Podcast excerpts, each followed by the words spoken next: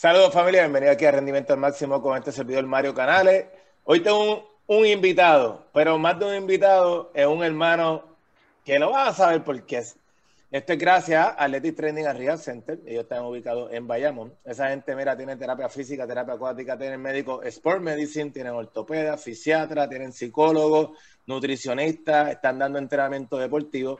Para información, comunícate al 939-264-1889 939-264-1889 o lo pueden seguir por las redes Athletic Training and Real Center. También, si está en un momento histórico como está mi panita Ángel allá, que está en maratón en Miami, oye, tómate una foto y le metes hashtag huellas de aquí. Esta gente tiene, mira, estas gorritas bien finas, tienen camisas, tienen y tienen de todo. Acuérdate, hashtag huellas de aquí están en Facebook e Instagram. Así que sin más preámbulo, tengo aquí mi panita y el doctor, porque hay que decirlo con título, doctor Veral. Dímelo, Doc, ¿cómo tú estás, manito? Todo bien, todo bien. Me puedes decir Luigi. ¿Sabes ah, qué? Me puedes decir Luigi. Estoy, ah, pues no hay que ser tan proper. Pues, para, para empezar a chaval, ya tenemos el dúo dinámico Mario y Luigi, papi, olvídate, vamos. ya, ya. Mira, hermanito. Este, mira, básicamente el, nosotros nos conocemos orgánicamente por el brother. Tú me diste la mano bien duro en, el primer programa que yo tuve en La Garata, en el, cual estuvimos hablando y abogando por la juventud de Puerto Rico, por el sobreuso deportivo. Y ese mismo día, el, el, brother me dice, mira, que si tengo a Luigi, esto y lo otro. Y ahí fue que por primera vez nosotros hablamos y nos conocimos. Hablamos. Sí, sí, sí. Y ahí es que tú me dices, ah, este, y no te explico, y tú, pues vamos a hacerlo. Y yo, diablo, pues papi, pues vamos a hacerlo, porque eso es lo que es. Yo voy de camino, yo voy de camino para allá. Y ahí fue que surgió. Este, de ahí en adelante eh, hicimos el podcast con, con, con Yomil también. Y hemos tenido contacto. Eh, y tú estás, obviamente, en Estados Unidos. Y siempre he querido hacerte un podcast, mano, para conocerte, porque está brutal. Ahora conozco a tu prima, por eso más adelante lo vamos a estar trayendo. Pero, bueno, no, no, no, hemos podido ver personalmente. Este, no, no, no. Pero pronto, pronto, pronto. Pero, oye, ¿de dónde tú eres, Ángel? Perdón, doctor Velázquez o Luigi. Ah, hay tres nombres, hay tres nombres. Luigi, Luigi, Luigi, Luigi. Mira, pues yo soy de Patilla. Eh, nacido en Guayama, este, viví unos años en Cagua con mis papás cuando eran jóvenes, eh, vivimos en Sidra, en casa de mi abuela también. Y después de ahí, creo que fue después de tercer grado, cuando iba para cuarto grado, nos mudamos para Patilla. Eh, Patilla fui a la escuela en un colegio en Guayama por varios años. Después fue a la escuela superior en Patillas cuando fui a, grado 10. Y de ahí me gradué y fui a la Universidad de Puerto Rico. Y pues de ahí seguí. Pero originalmente soy de la urbanización Mariana y la Pachanga en Patilla. En Patilla, ok. ¿Tú tienes hermanos, Luis? Sí, tengo dos hermanos. Tengo una hermana, ocho años menores que yo, menor que yo, y un hermano el mayor? menor que yo. soy el mayor. Durante ese proceso que fuiste para, para high, este, intermedia, ¿verdad? Vamos a hacer elemental, intermedia y high. ¿Tú recorrías siempre los tres a la misma escuela o no? No, no, porque por lo menos yo era mayor, eh, ¿verdad? Soy, soy 8 o 9 años mayor. Eh, yo estuve en un colegio, ellos no estuvieron, ellos estuvieron en escuela pública. Este, estudiaron mayormente donde mi papá trabajaba, que era maestro eh, retirado ahora, maestro de educación física. incluso me dio, me dio clase en tercer año, bien interesante. ¿Cómo fue eso? ¿Cómo fue eso? Explícame bueno, Cuando, cuando mi papá nos da, no, cuando papi eh, era el, el, dirigente de béisbol de nosotros desde que tenemos 13, 14 años y tenía 7, 8, 9 muchachos que en tercer año, en, pleno apogeo de, su juventud y de la testosterona y de todo lo que ocurre y nos está tratando de dar clase, no creo que la clase funcionaba muy bien. Eh, eh, no le hacían nada de caso. No, nadie hacía nada de caso. Estaba más pendiente a la jeva y a la nena que, que a él. Mira, mira, la historia más, la, la, historia más graciosa, la graciosa bien rápido es que estábamos cogiendo un examen. Mi papá estaba dando un examen y un amigo mío que se crió conmigo, un muy buen amigo, está, en, aquí está incluso en Miami, se llama Frankie. Y, y Frankie eh, Frankie, bien, bien tramposito que era, pues estaba copiando en el examen, ¿verdad? Estaba copiando con su libretita debajo del escritorio y quizás papi lo veía y lo, lo dejaba un ratito. Pues mi hermanito, que era un bebé, eh, estaba caminando en el salón, velando el, el, salón. Papi ese día no sé por qué él estaba en la escuela y él estaba velando. Y le ha dado una clase choteada, le sacó la libreta y dijo, papi, Frankie se está copiando. eso, eso es uno, eso es uno. Y yo le estaba diciendo, deja eso, vete para allá, hasta que él sacó el libro, honesto que era a esa edad. A esa edad, mira, papi, se está copiando. Y, y yo nunca se me va a olvidar eso. Todo el mundo nos reímos y, papi da unos exámenes, papi da unos exámenes de educación física de tres papeles, no de, de, de el, otro, el largo, ¿cómo que es? De carta, no el normal. De, el normal, de carta, tres papeles. Papel legal, el papel legal. Legal. Era un escoge, un cierto y falso y unas preguntas. Y te tenías que saber la distancia de, línea a línea en, balon, la cancha de baloncesto, voleibol, la malla. Yo creo que hasta preguntó cuántos jotitos la malla tenía baloncesto. él preguntaba todo. todo. Pero nada, ese eso es la historia en tercer, en tercer año de high school. Pero, obviamente saqué a. No, claro. ¿Qué, qué deporte realizaba este Luis? Bueno, eh, eh, jugaba un baloncesto en, la cancha del barrio, pero no, obviamente no era mi deporte eh, principal. Sí, pero en Patilla jugaban pelota, ¿verdad? La pelota es la más. Porque, eh, pelotas, lo que jugábamos, lo que jugábamos era, lo que jugábamos era béisbol, ¿sabes? Jugábamos pelota. siempre creí que el estadio Angelita Linde de Patilla era el mejor lugar para ver béisbol. siempre fui fanático del béisbol doble A. Quiero tocar ese tema.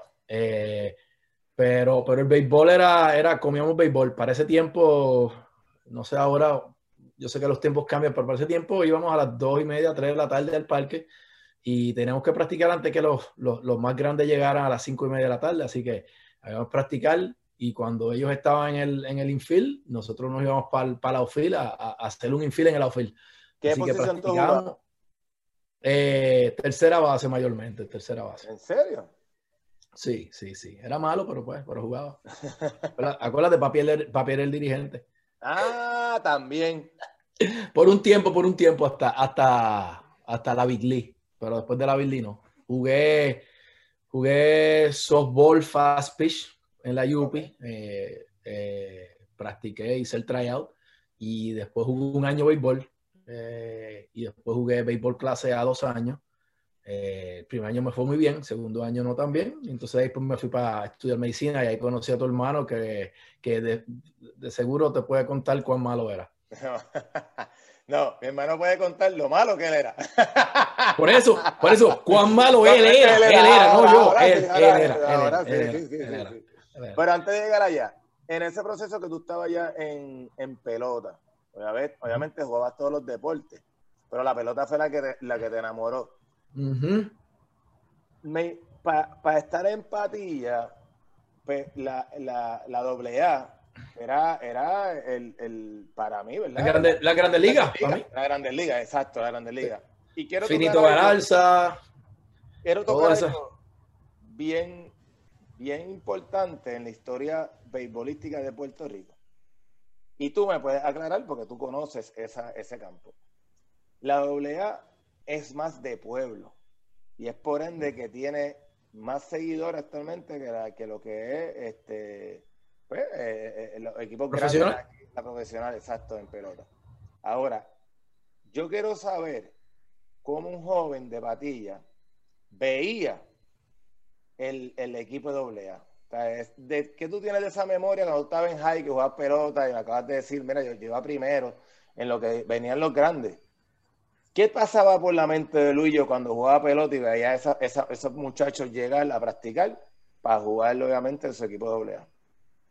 Bueno, era, era el, lo que quizás ahora el ver en el béisbol, el, ver el Francisco Lindor, el, ver el Carlos Beltrán, el, ver eso en esa edad que yo tenía, ¿verdad? Hasta, hasta el high school y después del high school, porque lo seguí cuando estaba en la universidad el ver a esos jugadores era una cosa grande para, para mí.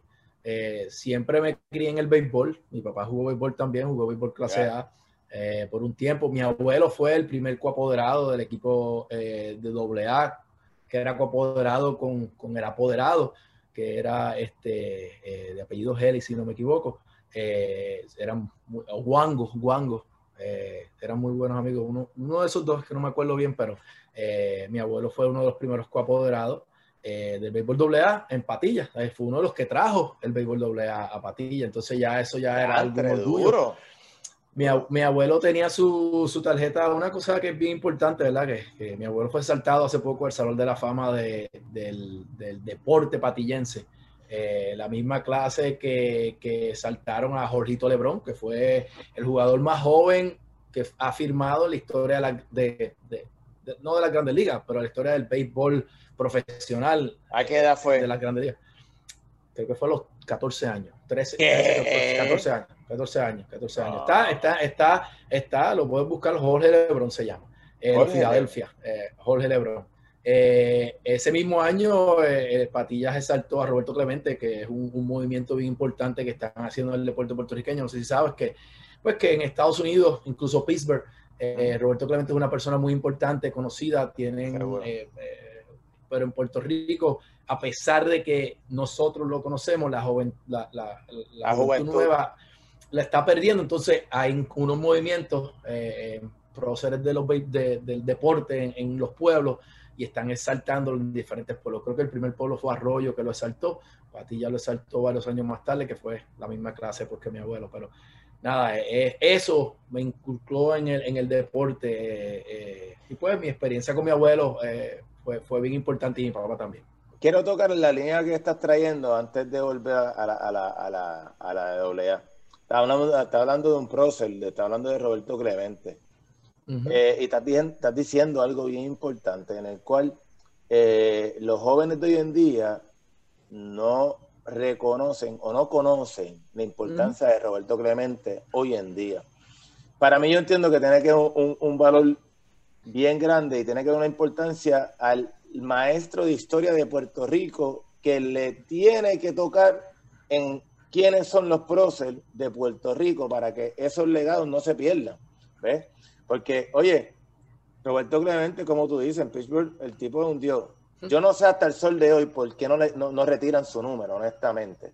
Eso es lo número uno. Número dos, está, hay, hay un, un, trofeo que se lo, da, se lo dan a, jugadores de grandes ligas por lo que hace fuera del campo de, de, pelota. Porque humanidad. Fue, humanidad fue lo que hizo Roberto Clemente.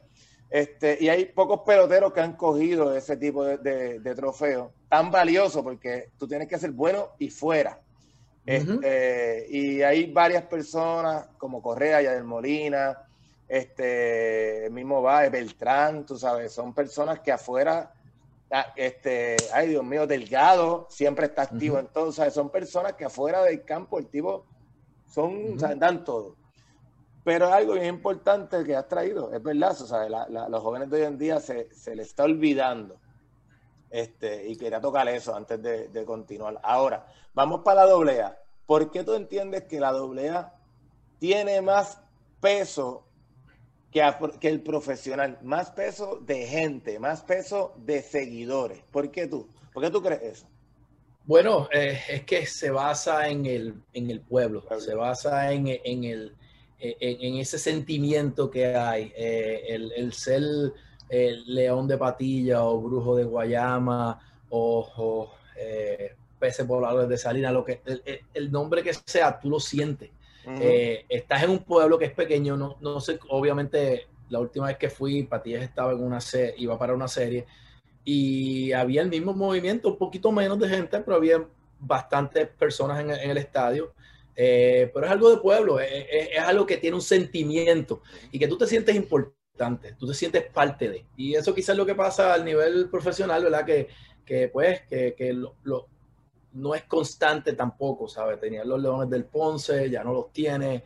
Eh, tienes a, Caguas, pero Caguas está jugando en Calle. Eh, eh, no, no, tienes, un, no tienes quizás una, no puedo decir identidad, pero no tienes un lugar ahí y, quizás la menciono Caguas, pero, pero todos somos así, somos, vamos de lado a lado. hay equipos como Santurce que tiene su historia, que, que, tienen recesos y, y, toda esa inestabilidad eh, hace pues que, pues, que, que, el, que, el, que, el, fanático no vaya tanto y que no llegue un, un nuevo fanático. Tengo muchos amigos que son fanáticos de los dos, de, de los dos béisbol. Eh, además, acuérdate que en el tiempo de antes, eh, como dicen los viejitos, el tiempo de antes, venía Carricken, venía Strawberry en una semana dio siete jonrones, este, Daryl Strawberry, venía jugadores, Willie Mays jugó aquí, Roberto jugó. Y, hubo muchos jugadores que jugaron porque esta era parte de... Eh, y ahora, pues los jugadores de alta calidad que son prospectos, pues se están protegiendo porque claro. pues, hay un sinnúmero de lesiones y, y, cosas que pasan que los aguantan.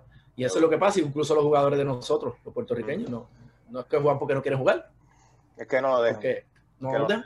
Seguro. Entonces, Luis, y terminaste entonces eh, tu high school, obviamente empatía, te fuiste para Yupi. ¿Qué estudiaste en la Yupi? Eh, estudié ciencias naturales. Eh, empecé por pretecnología médica, eh, me di cuenta que no, que yo tenía que hablar con gente, que no podía trabajar en un lugar encerrado. Eh, ¿Tú sabías lo que tú querías estudiar? No, no, no, no, no.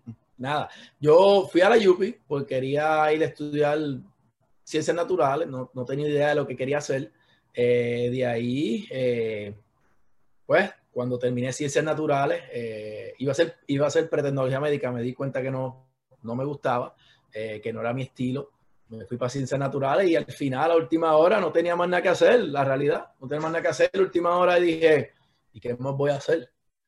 Y qué más voy a hacer fue que decidí, me voy a estudiar medicina. De verdad. Y ahí fue que me fui, y así fue. Decidí, un día dije así.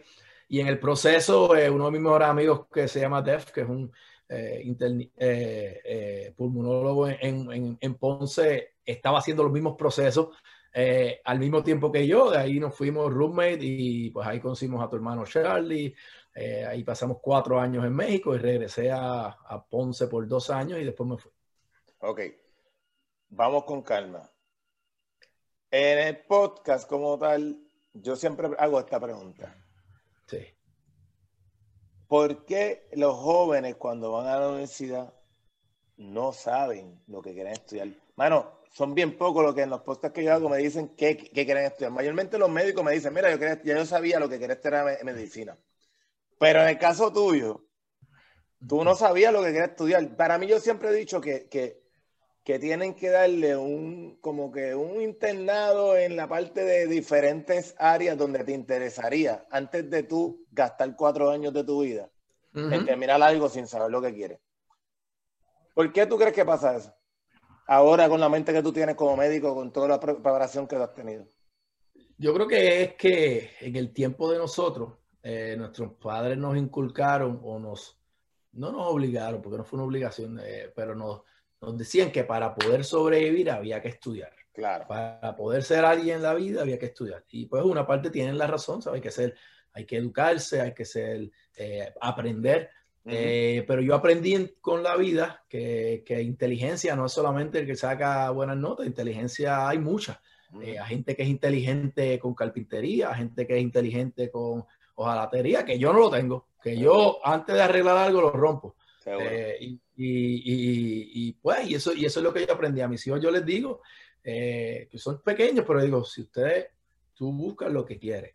No vas a ir, especialmente aquí en Estados Unidos, no vas a ir a una universidad a gastarte 40 mil, 60 mil dólares por, por, por, año y que después vayas a tener una deuda, ¿sabes? Bueno. Ese es el problema que hay. Pero yo creo que fue que nos inculcaron, nos, nos dijeron, hay que estudiar, hay, hay que, que, ser estudiar, abogado, claro. hay que ser doctor. Yo tenía mucha gente que me decía, tú eres inteligente, tienes que estudiar esto, esto, esto, esto, esto.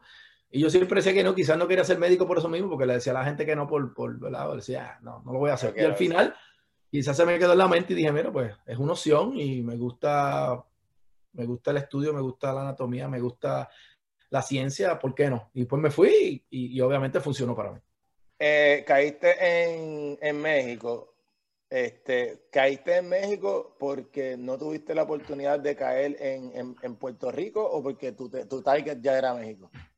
Acuérdate que yo no sabía lo que quería hacer y todo lo mío fue reaccionando, una reacción. Okay. Eh, eh, una reacción que, que, por buena, por buena eh, suerte quizás o me salían bien las cosas. pues decidí irme así, ya me voy. Entonces allá empecé a estudiar, me di cuenta de lo que me gustaba. Eh, y ahí pues vine a Puerto Rico, eh, estuve en Ponce, de ahí decidí ir a Estados Unidos a hacer medicina de familia. Eh, de medicina de familia, de ahí me di cuenta que el sports medicine era una opción. Y entonces ahí fue que hice mi, mi, subespecialidad, en, medicina deportiva. En México, en ese tiempo que tú estabas en México, México, papi, yo fui a visitar a mi hermano y mi hermano me dice, madre, tú jugaste pelota con Luillo. Y yo, ya lo de verdad, sí. Y las fiestas que había, Luillo estaba. Y dije, papi, pero es que las fiestas que había, yo cogía la nota de la vida. no me acuerdo de nadie. Este, ese tiempo en México, ¿qué importante fue para ti? Eh, fue un momento que me ayudó a crecer como persona. Eh, gracias a Dios, ¿verdad? Que pues, las amistades que estuve bien, bien cerca eran unas amistades muy buenas, eh, incluyendo a tu hermano, muy buena, muy buena persona. nosotros, yo por lo menos, cuando yo voy a un lugar, yo voy a un lugar a aprender del lugar. Yo voy a un lugar, nosotros éramos 180 creo que por la en la clase, 120 éramos puertorriqueños, 60 eran americanos, eh, o mezcla de americanos con otros lugares. Eh, eh, no había necesidad de compartir con nadie más que no fuera nosotros mismos. no, necesidad porque éramos muchos, éramos 120. Un día hacías una cosa con alguien, otro hacías otra con otra gente, o sea, siempre tenía alguien alrededor. Seguro. Sí, pero nosotros decidimos, por lo menos yo, mi y mis amistades, que íbamos a aprender ¿verdad? de la cultura mexicana. Eh, hicimos muchas amistades. Eh, eh, incluso el anotador de la Liga de Softball nos, llevó a su casa a, comer pozole, que es una sopa bien, bien tradicional de allí, y compartimos mucho. Y eso aprendí. Aprendí a aceptar otras culturas y, y, a no quejarme de que las cosas son diferentes a lo que yo estoy acostumbrado. aprendí a ser humble, lo que se dice fue la palabra en español, pero a, hacer, ¿verdad? aceptar otras culturas y, no, y no imponer mi cultura. Seguro. Esas son las cosas que aprendí. Ok. estás fuera de Puerto Rico, estás con 120 boricuas. ¿Sabes? Tú, tú, tú, le vas a coger un cariño a, a las personas, como tú muy bien dijiste, este, que conoce, tú sabes, porque también son boricuas, tienen tu misma, tu misma, ¿sabes? Tu misma sangre, punto, se acabó. Ahí me imagino que ahí conociste al Gran Pali, a Juanga, ¿verdad? Al Gran Sony. Pali, Pali jugamos, Pali jugamos mucho soporte también. Sí, también está. Y, lo conocía de la, y, la, y la conocía de la Yupi también. Ah, de verdad. Sí. Dale, dale, duro. Entonces, ¿estuviste ahí cuánto tiempo? ¿Cuatro o cinco años? Cuatro años. Cuatro años le metiste. Entonces de ahí me eh, estás diciendo que ahí te fuiste para Ponce, ¿verdad? Ponce, sí. Ok, en Ponce, ¿qué, hiciste en Ponce? Bueno, el primer año en Ponce estuve estudiando para los boards. Este, yo he pasado mis, mis revalidas de Puerto Rico, que pues, pues, podía seguir y hacer otras cosas, pero pues con mis intenciones de estudiar y, una subespecialidad, eh, estudié para los boards. Eh, pasé los tres boards en, casi un año, un poquito más de un año. Me diste duro. Le diste duro. tuve que hacerlo, tuve que hacerlo. Yo no sabía inglés, eh, mi inglés era casi nulo. Eh, eh, ¿Estando en México? Sí, sí, yo no, yo no sabía inglés. ¿Pero y los cursos en inglés? Bueno, pues leía los... En México, en México era en inglés. Sí, pero me memorizaba los repasos, me hacía las cosas, entendía, a veces tenía que contestar cosas a lo loco porque no me daba tiempo, por eso quizás las notas al principio no eran las mejores, eh, eh, eh, eran pasando, pero con tiempo, pues, mientras más estudiaba, vas cogiendo el piso. Me tomó un tiempo, me tomó tiempo. pero estudié ese año, hice un año más en Ponce y después de ahí pude hacer la especialidad fuera. Ok. Entonces, que tuviste en Ponce y ya tú sabías que tú querías hacer family en Estados Unidos para hacer Sport Medicine o fue, vamos a hacer family y ahí es que me di cuenta que tengo la, la, la, oportunidad de hacer Sport Medicine. No, no, ya, ya tenía, tenía esa idea. esa idea. No, sabía cómo hacerlo, no sabía cómo hacerlo, pero tenía la idea de que se podía hacer de esa manera. Tenía la idea de que por Family Medicine se podía hacer. Bueno, eh, además... Sigue, sigue, sigue. Además, eh, eh, en ese momento mi, mi, mi, mi, confianza en mí mismo, en, en mis boards, en lo que, en cuán buenas notas podía sacar, cuánto yo podía hacer con las notas que tengo. Puede ser un cardiólogo, no creo, you know, no, no, no, creo que los scores que tengo son suficientemente altos para, hacer, para eso. Eh, que quizás estaba incorrecto, pero pues, pero en ese momento no pensaba y dije, pues mira, la familia es una buena opción y por ahí ya vi el área de, de, sports, que incluso es lo mejor para mí, eh, el, especialmente el área no quirúrgica de sports, eh, es algo que, ¿verdad? Que a veces uno trata pacientes y uno dice, mira, pude arreglarlo con algo quirúrgico, pero en realidad no era mi pasión. Entonces, pues ahí puedo tener mi, mi, mi, interés en lo que se llama eh, el área biológica, el área, eh, otras, otras áreas diferentes por medicina. Ok, vamos a aclarar algo. Eh, aquí me escucha gente de, Estados Unidos un montón, de, de, México, de Italia, de todos lados. Ahora, el mismo, también de Puerto Rico.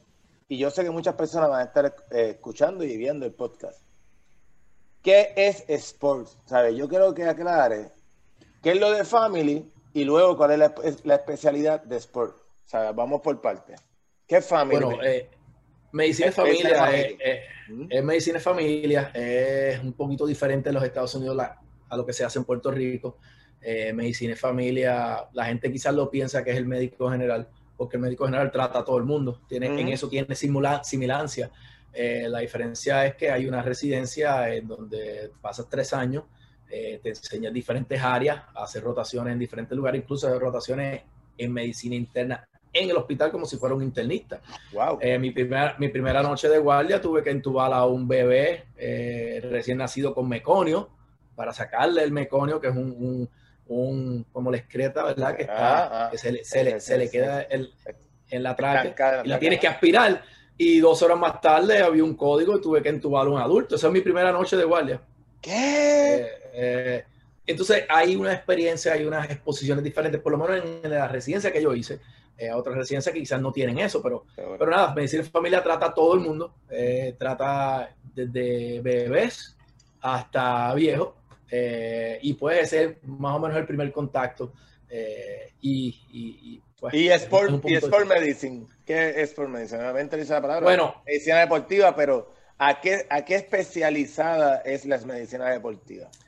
Mira, eh, para mí es fantástica. Eh, no hay nada que sea blanco y negro, áreas, eh, áreas grises, como uno dice, que uno puede tomar decisiones dependiendo lo que está pasando, dependiendo del deporte. obviamente, el ser el sports medicine es un tipo de, un ortopeda no quirúrgico. No hace cirugía, pero trabaja en el área de ortopedia. Trabaja con lesiones musculoesqueletales, por decirlo así. Quizás no trata fractura o toda la fractura, pero trata alguna. Eh, eh, quizás trata toda, dependiendo del tipo de, experiencia que tenga el médico. pero es, es el área donde, donde tú tratas lesiones musculoesqueletales y lo que a mí me encanta es que a mí me encanta el área de biológica, el área de, células madres, el área de, PRP, pero, pero es el saber el sistema, eh, cómo funciona, el deporte, qué deporte es. Por ejemplo, béisbol. ¿Qué es más importante en béisbol en un joven que está eh, a freshman o primera, noveno grado? o que vas a estar ahora en, el, en junior, que sería el año que vas a enseñar lo que tienes que enseñar para poder coger una, pues, una buena beca. Una buena beca.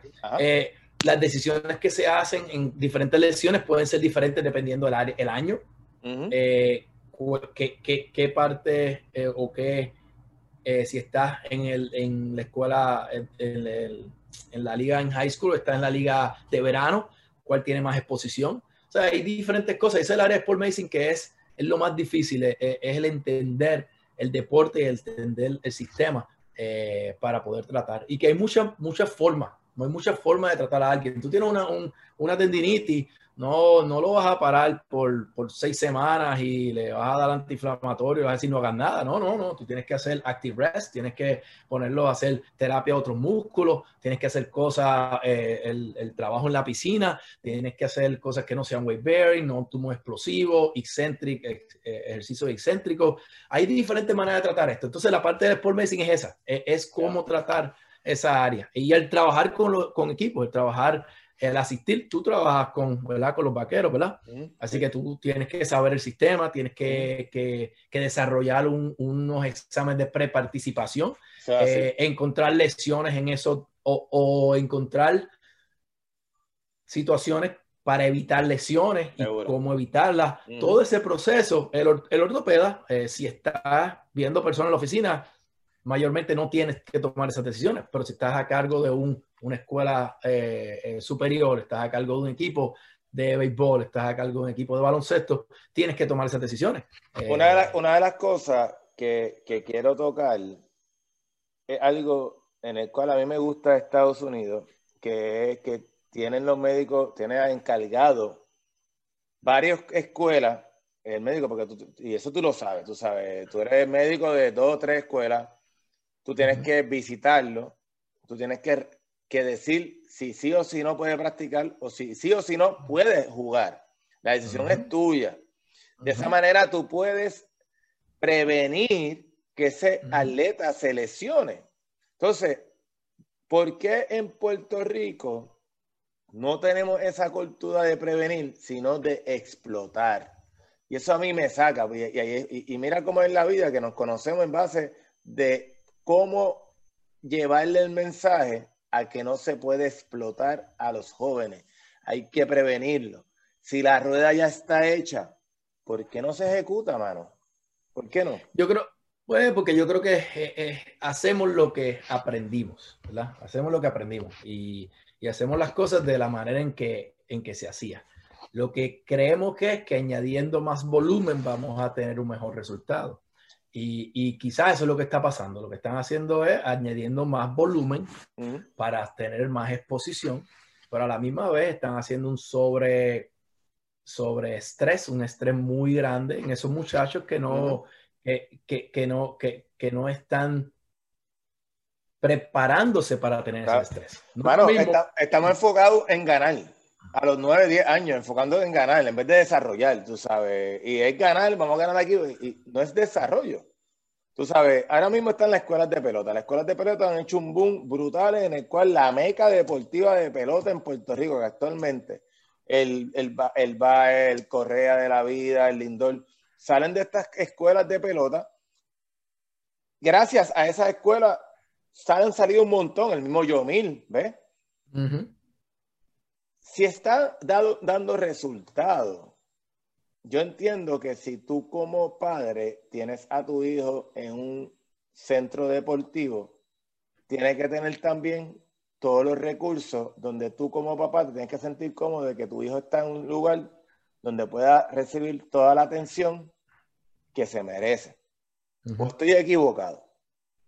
Sí, no, no, tienes, tienes toda la razón, tienes toda la razón. Eh, yo creo que es un proceso, es un proceso de aprendizaje. Ah, yo creo que es un proceso donde había una necesidad, que lo hablamos anteriormente, eh, para que los muchachos tuvieran una plataforma o una exposición.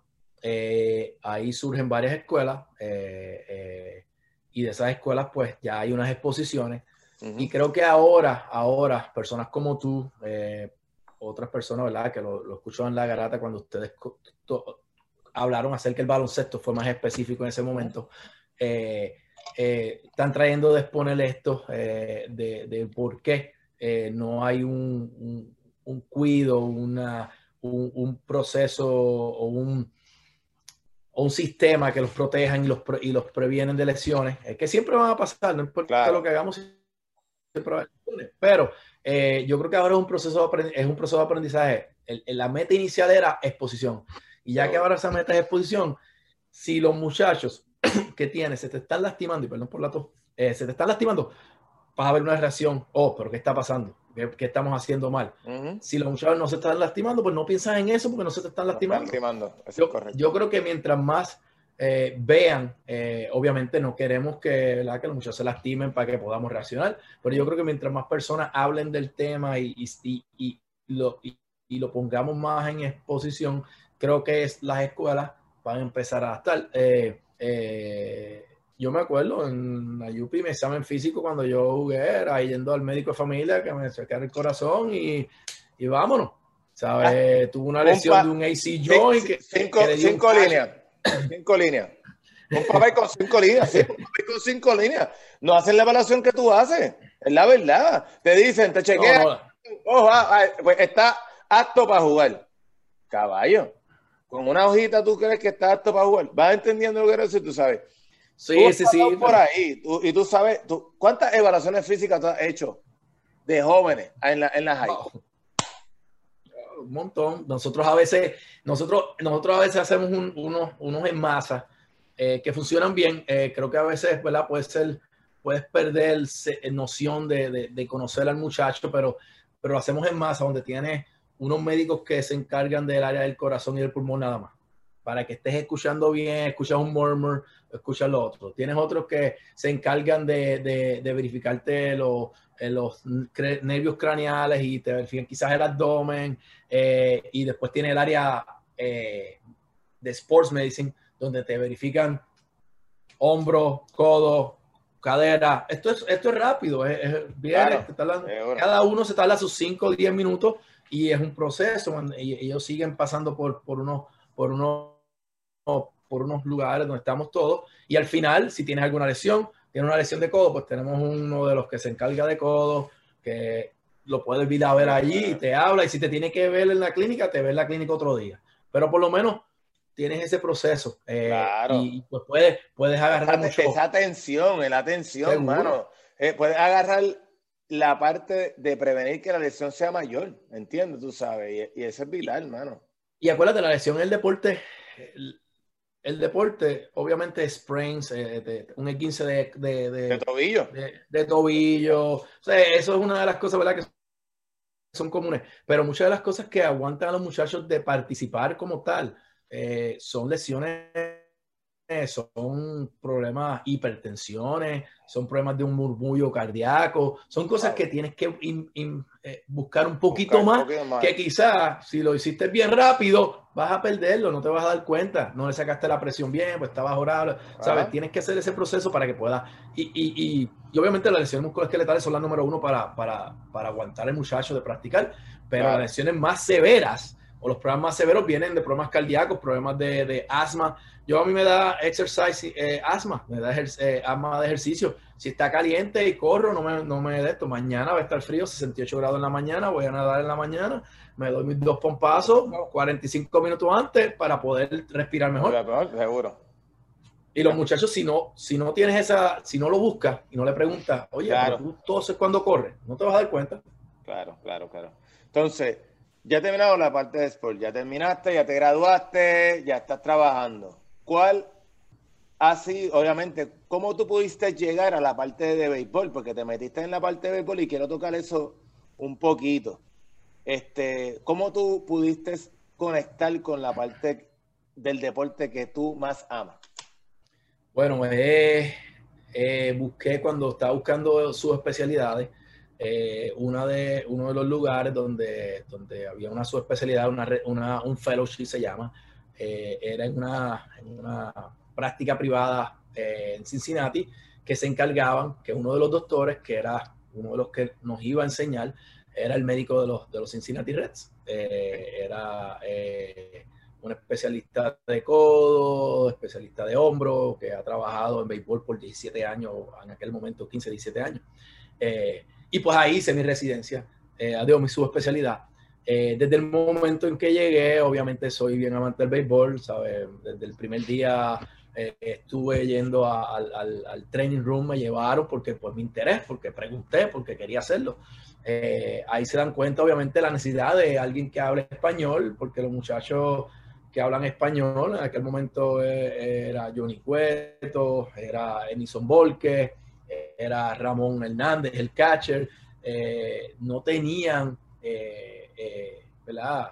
Algunos hablaban ah, español, inglés, pero no, pero no podían expresar todo. Entonces, pues, vieron que ellos, y que eran jóvenes que, que una y eran jóvenes que podían, que eran estrellas. Entonces, al ver que ya ellos, tenían un rapport eh, o tenían una confianza en, en, alguien como yo solamente por hablar idioma, y pues mi, mi, mi interés, pues entonces ahí me empezaron a abrir puertas. Entonces me empezaron a abrir puertas, entonces ya cuando terminé ese año, eh, me ofrecieron trabajo eh, para ser parte de, trabajar en la oficina y ayudar de vez en cuando. Duro, Duro, en, Dos, en dos, tres años ya yo estaba ya cubriendo juegos, ya ¿Eh? cubría juegos. juegos de Grandes Ligas. el estadio.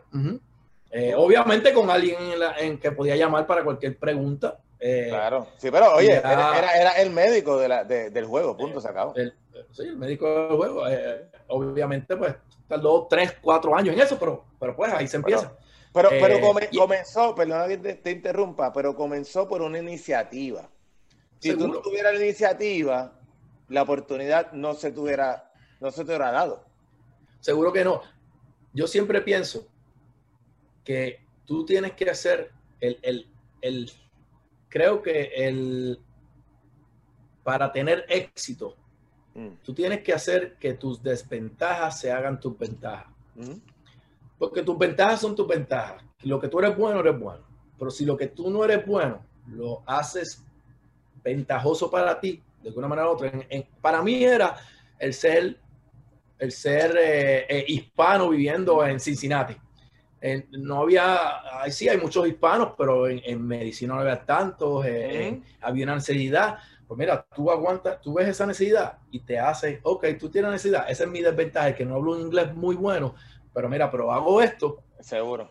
Que puedo, que puedo ser bueno. Y si tú haces de tus desventajas tus ventajas, yo creo que empieza, eh, ahí vas a abarcar más. Y eso fue lo que pasó, se dieron cuenta de eso. Y también no es tan solo en mí, ¿verdad? Porque en mí yo tengo el interés, pero si no me das la oportunidad tampoco lo puedo hacer. Claro, pero, claro pero, pero, pero si tú no das esa, esa, esa, ese primer paso. Seguro, ellos no van a saberlo. No, tienes que hacerlo, tienes que, hacer, tienes que ser agresivo, tienes que ser agresivo, tienes que preguntar, respeto, pero preguntar, tienes que quiero hacer esto, puedo hacer esto. Eh, en algún momento te dicen que no, en otro momento te dicen que sí, se dan cuenta que hacer bueno algo, ¡boom! Eh, yo, como, como medicina deportiva, eh, como no soy cirujano, ¿verdad? No hago cirugía, pues tú tienes que ver cómo tú puedes encajar, cómo tú puedes ayudar a una práctica de cirujano, cómo tú puedes... Y en mi área fue el ultrasonido, ¿sabes? El área de dominar el ultrasonido musculoesqueletal, no tan solo para inyecciones, pero para diagnóstico especialmente diagnósticos del codo, que fue una de las cosas que fue que hice mucho. Eh, eh, ahí fue que se vieron, se vieron el, que, el que yo, el que yo era, el que podía traer algo a la mesa, entonces ahí me dieron más oportunidad. Eh, la organización de Cincinnati es muy buena también, desde, el dueño hasta todo el mundo, ¿sabe? Es una, es una organización muy buena que, que fue bien, me dio una oportunidad también y, me abrió, lo, se, se sintió se sintió que incluso cuando me fui, eh, fueron muy buenos, entendieron, hablaron conmigo, eh, mira, dieron en algún momento si quisieras, aquí estamos. Ya, eh, duro, duro. Pero eso, pero eso son cosas que pasan porque como tú eres con la gente también. Ok, yo tengo dos preguntas. Número uno, durante ese proceso de trabajo, ¿cómo tú podías bregar? Porque tú estabas bregando con un equipo profesional. ¿Dónde te llevaban? Un ejemplo, tienes a tal pitcher que hay que ver en el hotel, tienes a un tal el catcher que tienes que chequearlo. El mismo, oye, el mismo, Ivancito de Jesús me dijo, mira, ese era el doctor mío cuando yo estaba por allá. O sea, se emocionó cuando te vio, mano, y me escribió, ese era mi doctor, que es el otro. día. pues tranquilo, papi, ya verá lo que viene. ¿Cómo, ¿Cómo tú podías bregar con todo eso? Sabiendo que desde soy un chamaquito de patilla que jugaba pelota, que mi, mi doble A era mi Grandes Liga, ahora estoy en Grandes Ligas. ¿Cómo tú podías pelear con eso, mano? Mira, eh, número uno, tú tienes una práctica privada, ¿verdad? Tú trabajas en tu oficina, ese es tu trabajo. Eh, yo, estaba, yo no era la persona principal en el equipo, tenía, tenía el doctor Kremche, que era la persona principal en el equipo, y, yo era eh, pues, un tool, una, una, herramienta más de la oficina para poder ayudar. Eh, de ahí, obviamente, me dieron mucho más cosas al cargo. Eh, e incluso fui hasta el, el asistente eh, de el, asistente del director médico tenía un título en el equipo que fue creado, que ellos lo crearon para, mí en aquel momento. Hablo que duro, Luigi. Para, que fue, que fue algo que fue algo que pues tomó por sorpresa porque yo no estaba pidiendo, yo, yo estaba tranquilo viendo en la oficina, pero la oficina obviamente que tomaba las decisiones que los veía como tal, eh, yo era una herramienta, una herramienta con el ultrasonido, una herramienta con poder hacer MRI, una herramienta en el, en el, en, el estadio. Eh, al final yo cubría 60 y algo de juegos por temporada, nosotros... Nosotros tuvimos el All-Star Game, eh, fue uno de los eventos que yo en el 2015, creo que fue uno de los eventos que yo que yo tuve que cubrir. Obviamente, cubrimos en conjunto, en grupo, con un director médico. Un, eh, en ese momento yo no era asistente, eh, y yo y otros médicos que cubríamos el evento. Eh, pero sí, pero yo cubrí el, el Home Run Derby, que Todd Fraser ganó al final. Fue conocí ahí muchos peloteros, ¿verdad? Que, que yo era fanático de ellos. O sea, fue como un... un, ¿A, quién, a, quién, tú te recuerdas que, tú conociste? Que tú dijiste, ¡diablo, fulano! ¡Anda, caray! Te eh, no, no, no, no, a Albert Pujols es uno de ellos que, ¿verdad? que uno conocí. Yo conocí ahí a Yadier Molina. Yo nunca me saqué fotos, ¿verdad? Con jugadores, porque obviamente mi trabajo, mi trabajo pero no creas que cuando vi a Yadiel ese día, que nunca lo había visto así de frente, fui donde él le pedí que me sacara una foto. Fue, ¿Cómo era? el único que quizás... Oh, no, se portó muy bien. Yadiel estaba con su familia y, dijo que sí rápido y se sacó la foto y, y yo le dije que era puertorriqueño y, en verdad se portó muy bien. Eh, se, portó, se portó muy bien. Pero fue el, único que le pedí una foto. una foto. obviamente soy bien fanático de Beltrán, pero nunca le pedí una foto. Soy otras personas no lo hice. No, pero ese día era el All-Star Game. Y pues una celebración. Me sentí como.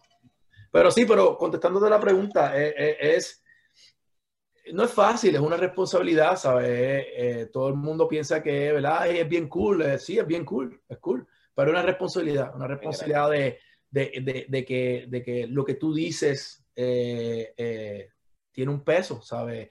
Eh, lo que tú dices tienes que decirlo y tienes que estar seguro de que estás correcto cuando lo dices. obviamente tienes que tratar como cualquier otro paciente, hay cosas que tú dices que puede ser esto, puede ser lo otro y tenemos que verificar. Y tienes que, con, el pelotero, como cualquier otro deporte, cualquier otro atleta, tú tienes que tener un rapport, tiene que, tiene que, ellos tienen que tener ese, esa confianza, ese trust de que tú sabes lo que estás haciendo, de que tú entiendes por lo que ellos están pasando. Ahora mismo yo que estoy haciendo, ¿verdad?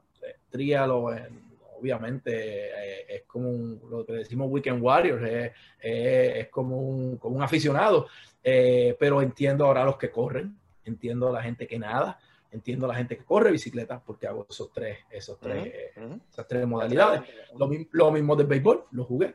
Eh, otros deportes como el fútbol americano, quizás no lo entiendo como atleta, pero lo entiendo ser fanático porque lo, lo he visto ya 15 años o ya lo entiendo, eh, ya entiendo cómo funciona. Pero, pero si el pelotero, esa responsabilidad yo creo es lo más difícil, eh, cómo ganarte esa confianza y que el pelotero entienda o, o confíe en que tú sabes eh, lo que está. Y no es fácil, tienes que, nosotros viajamos mucho, yo iba mucho a República Dominicana, al en República Dominicana los muchachos pueden filmar desde los 16 años. Eh, a los 16 años ellos filman, están en una academia. Eh, la academia tiene, en aquel momento, cuando yo empecé, era base de 50 y algo peloteros. Eh, yo iba con un grupo de, del equipo de Liga Menor, los trainers, eran 3, 4 trainers, eran dos terapias físicas, eh, había un médico generalista, otro médico de, República Dominicana que era generalista, eh, y entonces yo que era Sports Medicine, y a veces nos llevábamos un cirujano ortopeda, la que podía, pero mayormente los primeros años era yo. Eh, y ahí fue que yo desarrollé mi, mi, habilidad, porque entonces ahí era yo el que estaba ayudando a tomar decisiones. era, era el que era la, era la mano, era los ojos, y fue muy, muy bonita.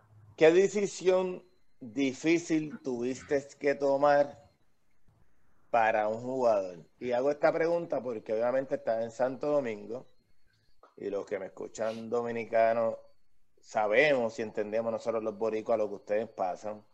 Y sabemos y entendemos que ahí en el cual los jóvenes van de lleno a la pelota, esquipean los estudios para ser peloteros profesionales.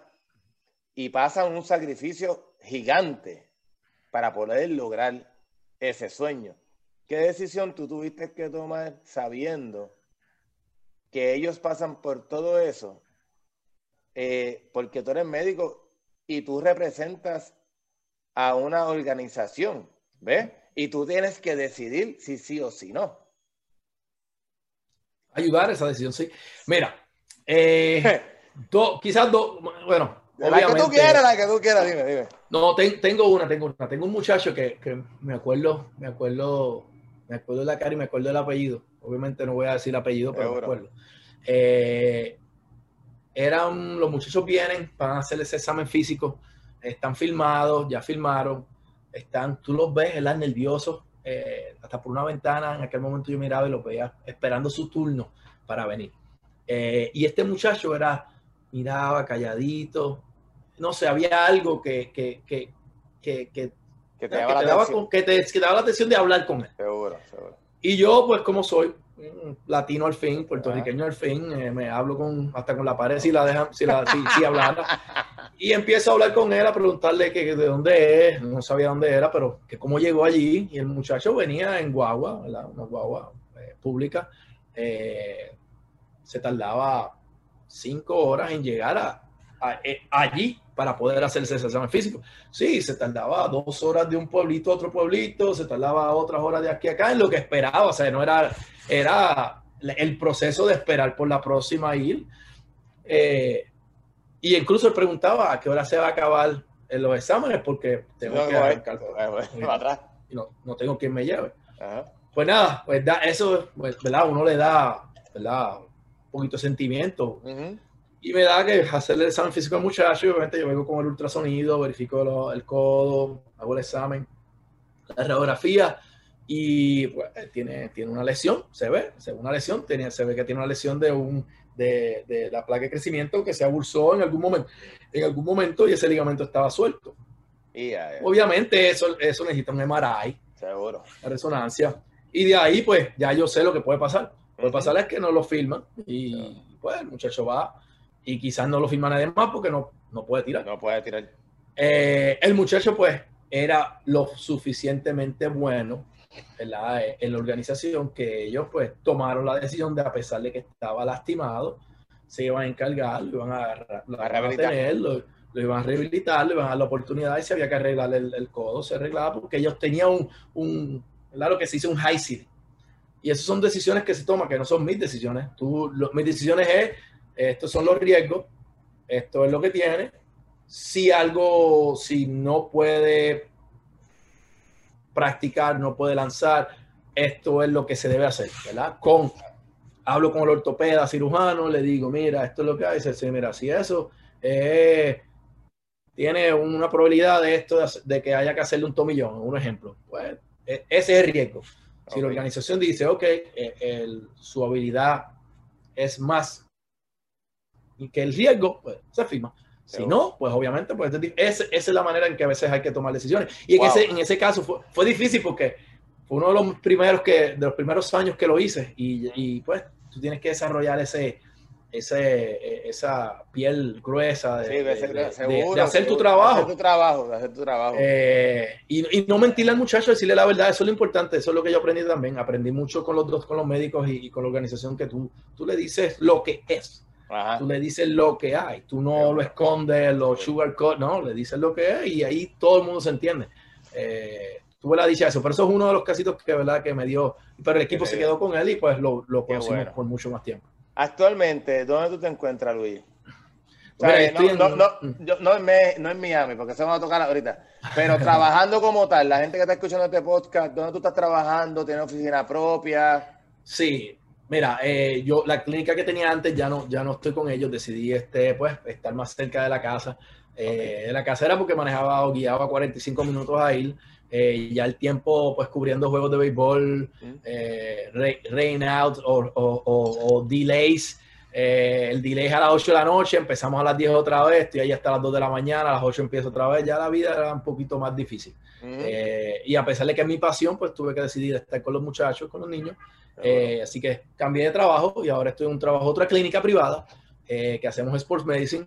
Eh, que obviamente empecé en el área cuando COVID estaba en todo su apogeo, pero la idea es recrear lo que estaba recreando antes, obviamente sin el, el área del béisbol profesional. Eh, encargándome de escuelas eh, en, el área, en el área del, norte, del norte de Cincinnati, de, Kentucky, que es cerquita a Cincinnati. Es, yo vivo a 10 minutos de Cincinnati. Eh, ¿Dónde, dónde, queda la, clínica exactamente para la gente que está escuchando el podcast? Bueno, se llama, se, la clínica, tenemos varias clínicas, la principal es en Edgewood, Kentucky, Edgewood, Kentucky, que es en Northern Kentucky.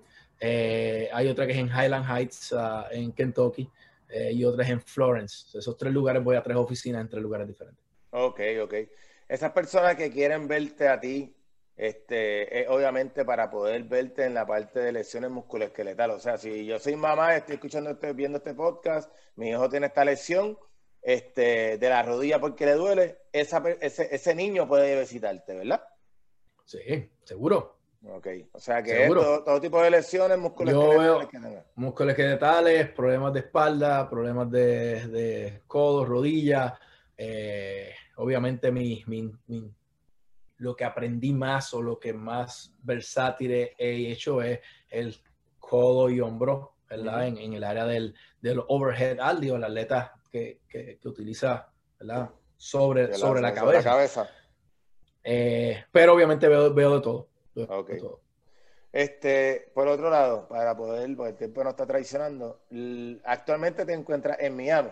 Este, sí. Estás haciendo eh, un maratón, un half maratón, ¿verdad que sí? Bueno, estoy haciendo un medio, uh, un triado, un, un, medio Ironman. Un, half Ironman, seguro. Ahora sí. Eh, eh, sí, vamos a hacerlo este domingo en dos días. va a ser el Challenge Miami. Eh, sorpresa mía, obviamente sabía que habían varios puertorriqueños porque mi primo fue el que me, el, que, el que me, el que me, me siguió empujando para hacerlo. Hice hace, hace dos años hice el Half Ironman en Puerto Rico y después me preparé para hacerlo el año pasado, el 2020. Eh, no lo pudimos hacer porque se canceló, pero nosotros ese día yo viajé y ese día hicimos nuestra versión eh, nosotros mismos. Seguro usted mismo. Y de ahí practiqué por, por el próximo último año. Esta es la primera competencia que tenemos. Nice. Veo la bicicleta que, tiene la bandera de Puerto Rico, papá. La estoy viendo desde ah, aquí. Ah, ¿viste eso? Ah, ¿Viste eso? ¿Viste eso? Duro, duro, duro. Papi, es una arena. Es una arena. Eso tú lo levantas con el, dedo meñique, caballo. Se, se la ve. Te encaja, te encaja. con lo tuyo. Chacho, eso no pesa nada, era eso. Ya, lo que es duro. Eso es de carbón, ¿verdad? Y la, Sí, sí, eso es de carbón. Entonces, no te caigas. Un grupito. No te caigas. No, no, no, se rompe, se rompe rápido, se rompe, se rompe. Eh, pues está el grupito, eh, hay un grupito de 10 que, que, conozco mucho de ellos que están aquí. Eh, y, y, hoy nos dimos me di cuenta, aquí está casi todo Puerto Rico, todos los triatletas de Puerto Rico, la mayoría están aquí porque como Puerto Rico no va a pasar el, el, Ironman que, que hubiese sido la semana que viene, se canceló. Eh, viajaron aquí a Miami. Entonces hay ah, muchos atletas puertorriqueños. Eh, si nos sacamos una foto, éramos como 30 o 40 en, un momentito que nos encontramos. Así que eh, es algo bien bonito y algo, pues, obviamente que yo inculco a todo el mundo a estar activo, porque acuérdense, el ejercicio es medicina, la realidad. Eh, el, ejercicio es medicina, es medicina mental, es medicina física. Es una de las cosas que yo siempre digo, es, mano, el cuerpo humano está hecho para moverse, no está para, quedarse quieto. Y si te pones a ver, el quedarse quieto te explota todo tipo de condiciones, caballo. Te pones obeso, tienes alta presión, eh, no puedes con tu vida. Tú sabes, el, el, cuerpo humano está hecho para moverse y de verdad que que, que el, hacer el deporte es la mejor, la mejor estrategia. ¿sabes? Yo entiendo que, y yo le invito a, a todos también, a todos los pacientes que yo veo en la clínica, mano, mira, si, si no tienes que hacer un deporte, con solamente tú hacer ejercicio para tú jugar con tus nietos, ya estás haciendo un favor tuyo, porque honestamente la gente viene, papi, con dolores en todos lados. Y cuando le preguntas que están pegados o no hacen nada, tú sabes, son sedentarios completamente. Y el cuerpo humano no está hecho para eso, de verdad.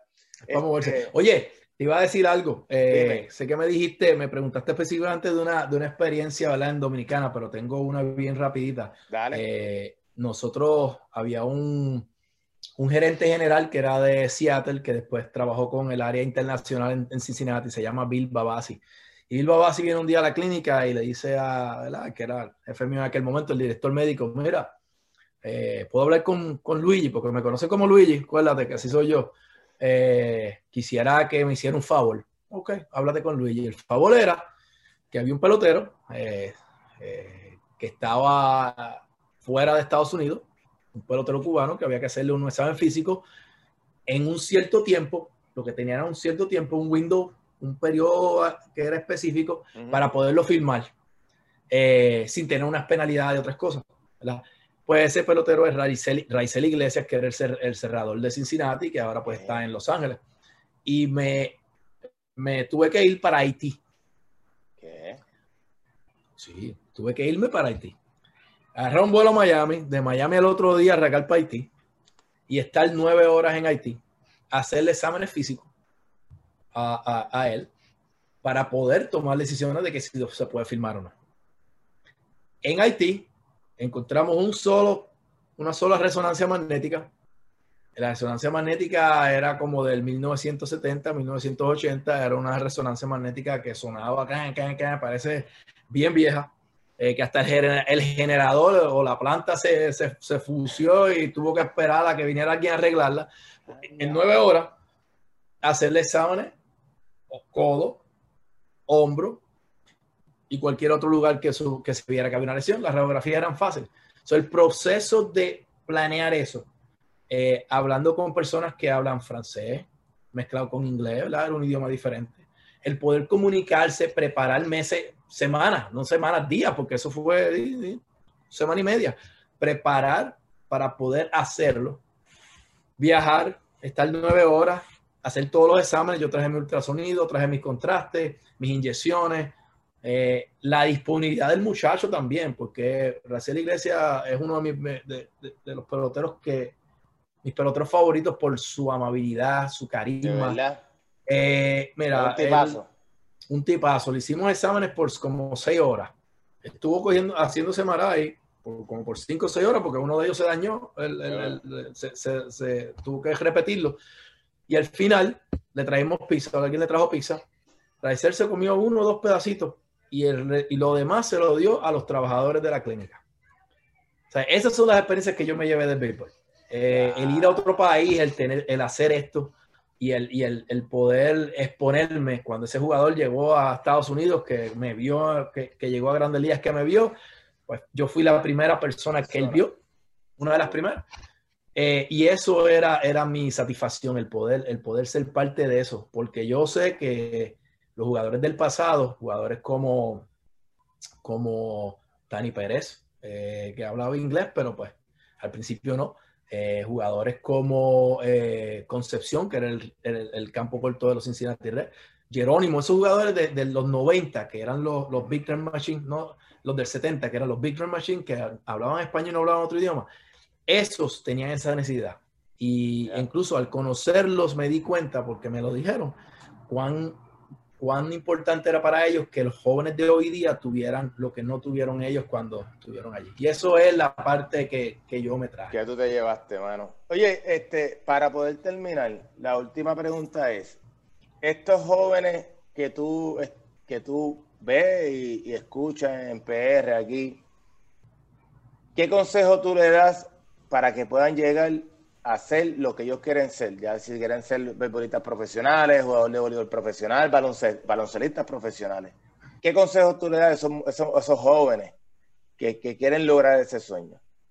Tú como número, uno, número, número, uno, número uno, eh, si tú no crees en ti, no, no sucede. Número uno, tienes que creer en ti, tienes que creer en, en que tú puedes hacerlo. Número dos, que tienes que entender que necesitas ayuda de personas que te, que te no tan solo a, para estar 3, 4, 5 horas en la cancha, sino a cómo prepararte para estar esas 5 horas en la cancha.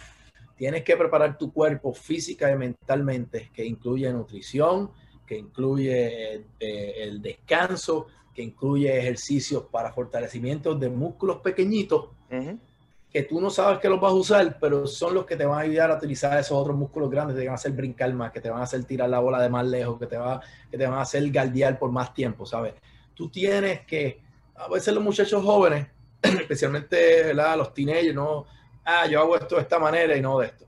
Pero hay que entender que, que necesitamos ayuda de profesionales o de personas que sepan que te pueden ayudar a llegar a ese nivel.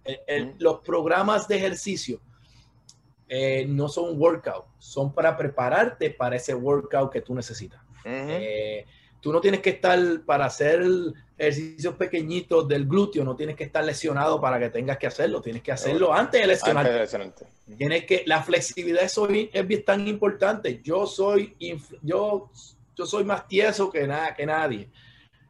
Y nadie a mí me dijo, me decía, sí, estírate. Pasamos dos minutos eh, estirándome y ya. Pues ahora tengo un problema de Aquiles porque pues no, tengo la flexibilidad en, las pantorrillas. Pues tú tienes que incluir todas esas cosas, esos detalles pequeños, y tienes que trabajar con ellos para que puedas pasar el tiempo que se está requiriendo para exponerte. Eh, y si en algún momento tienes alguna lesión, no te puedes quedar callado y jugar con la lesión. Eh, acuérdate que nosotros no estamos aquí o, ustedes no están ahí para no dejarlo participar. Es para buscar la manera de que siga participando y a la misma vez mejorando. Y a la misma vez mejorando. Yo creo que eso es, lo, principal, es creer en ti y el trabajar fuerte en uno, eh, con unos programas para prepararte para eso. Eso, ok, nice. Este, Luyo, ¿tienes redes sociales donde la gente te pueda seguir? Sí, Ángel Velázquez MD, Ángel Velázquez MD. En, Facebook e Instagram. Ese es en Instagram. Okay. Ese en Instagram es el que uso mayormente. Eh, es el que utilizo mayormente para ahí, ahí hoy puse unos, unos buenas fotos para que vayan a verla. y Yo pongo muchas fotos. Dime yo pongo muchas fotos, obviamente, de, trabajo en el, en el área de, ultrasonido sí, y lo veo, lo que hacemos, procedimientos que hacemos en la oficina. Una de las eh, cosas, una de las cosas que quiero hacer más adelante, obviamente, es poder eh, que tú nos dieras eh, una clasecita de, de, la parte de lo que tú realizas, en el sentido de, de una pequeña conferencia de lo que es el ultrasonido, de qué es lo que se lleva, qué es lo que se realiza, qué, cuáles son los diagnósticos que tú puedes realizar. Para que la gente conozca, mano, porque esas son cositas bien importantes, porque eh, esas son cosas que no se tocan eh, y son bien importantes, tú sabes. Este, bueno, tengo, tengo, tengo una el 30, tengo una el 30, el 30 de marzo voy a hacer una. Eh, voy a verificar si es una que es abierta solamente al, al, sistema del hospital y, la clínica que estoy, o si es abierta más al público, te voy a decir porque la, estoy, preparando y la voy a tener para el 30, así que después del 30, Me gustaría, me gustaría. Y lo otro es la prima Isa, que pues, este, tú tiraste ahí la bola a correr, tremenda persona, tremenda este, Seguro que terapista, eh, súper fajona, eh, una charlatana, pero una charlatana de las buenas, mano. Tipa es como, chacho, es buenísima. Así que, que gracias, ¿verdad? Gracias, gracias por, por referirla. Este, me siento súper contenta que esté trabajando ahí en Atlético con nosotros. Este, pero nada, papá, no te quito más tiempo. Sé que tú estás bregando con. Te tienes que descansar para poder bregar con tu, con tu Half Ironman. Así que gracias, gracias por todo, Luis. Yo espero que, que sigamos y, ¿verdad? Y, y, que la gente que escuche este podcast y te conozca, pues sepan los sacrificados que tú has hecho para lograr donde estás y todo lo que tú has pasado y sobre todo la disponibilidad, caballo. O tú no, a, mí te lo han dicho jamás un no. Al revés, tú mismo me dijiste lo de yo mil, lo hicimos y, y, eso a mí me, me, llena. Así que gracias, gracias. No, no, gracias a ti por darme, ¿verdad? La oportunidad de ir a la exposición. Este, yo siempre, una de las cosas que uno, ¿verdad? Pierde o no tiene la dicha de trabajar eh, con las personas de, de, su propio pueblo, de su propia sangre, como tú dices. Eh, el irse a, a, llegar a estos niveles que, pues, que tuve la dicha de llegar. Eh, me ha deprivado de, de ser parte pues, de, tratar a mi cultura, de tratar a mi gente. Eso es algo pues, que no lo tengo aquí. Eh, obviamente el béisbol me dio eso, me dio, me dio parte de eso. Eh, pero gracias por la oportunidad porque entonces me siento que soy útil, que puedo aportar en algo. Claro, claro, claro. Así que nada, familia, me pueden seguir en las redes como Rendimiento al Máximo con Mario Canales tanto en Facebook e Instagram o en el canal de YouTube, Rendimiento Máximo con Mario Canales. Y por favor, suscríbete y obviamente dale a la campanita. Luis, yo te quiero, caballo. Espero verte pronto, papito. Nos vemos, familia. gracias. Chao. Gracias.